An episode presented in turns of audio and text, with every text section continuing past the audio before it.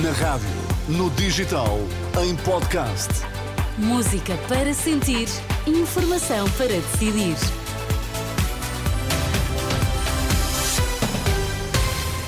Está na hora de irmos às notícias com Carla Fino. Olá, Carla, o que é que destacas esta hora? Olá, bom dia. A Federação Nacional dos Médicos espera pela reunião de logo à tarde com o Governo.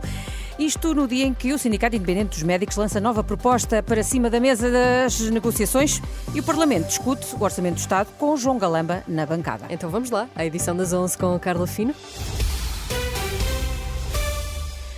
Há uma nova proposta para tentar desbloquear o impasse no Serviço Nacional de Saúde. Em vez dos 30% de aumento salarial inicialmente exigido, o Sindicato Independente dos Médicos reclama agora um aumento de 15%.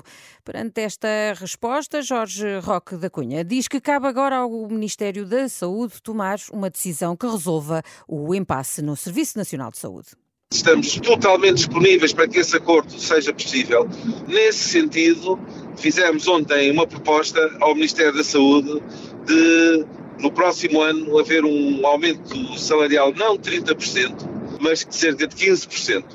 E por isso está nas mãos do Ministério da Saúde fazer também aqui uma cedência, já que manter a situação como está neste momento não é boa nem para os médicos, nem para a população, nem para um governo, mesmo que seja um governo em gestão. Jorge Roque da Cunha, do Sindicato Independente dos Médicos, ouvido esta manhã por André Rodrigues. Ora, na resposta a esta sugestão, a FNAM prefere aguardar pela reunião de logo à tarde no Ministério da Saúde. À Renascença, Joana Bordalo Issá diz desconhecer a proposta avançada por Roque da Cunha para o aumento salarial intermédio. Por agora, a Secretária-Geral da Federação Nacional dos Médicos não abdica de nenhuma das propostas apresentadas ao Ministro da Saúde. A Federação Nacional dos Médicos mantém as suas propostas que estão em cima da mesa. O que nós pretendemos é uma atualização salarial de 30%. Compreendemos que, se calhar, em janeiro não era possível todas as medidas entrarem ao mesmo tempo, portanto, a reposição, a atualização salarial, a reposição das nossas 35 horas de trabalho semanal, a reposição das nossas 12 horas de urgência e não 18, e também a reposição das nossas férias eh, que foram retiradas por altura da Troika e que nunca foram repostas. Nós temos que ver em que modelo é que esta proposta é construída. O que vai acontecer logo à tarde, logo veremos. Temos aqui vários patamares. Portanto, depende.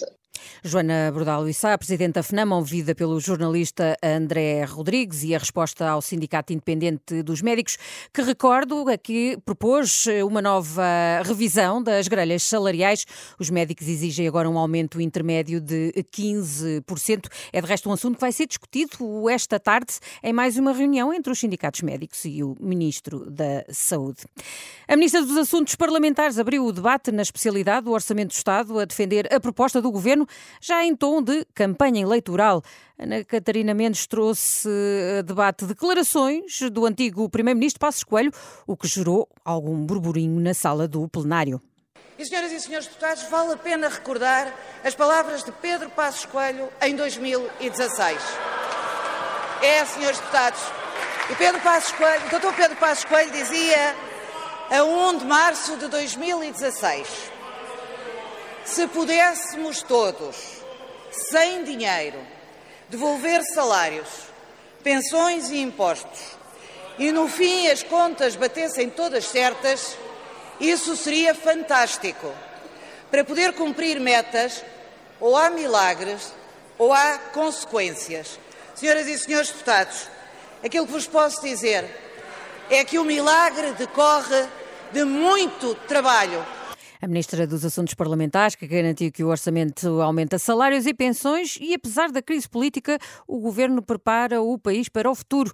Já André Ventura do Chega diz que só há um lugar para colocar este orçamento do Estado. É que este orçamento não é mau, é péssimo. E no que de nós depender do dia 10 de março. Este orçamento é para embrulhar e para enviar para o caixote do lixo da história, que é para onde ele deverá ficar.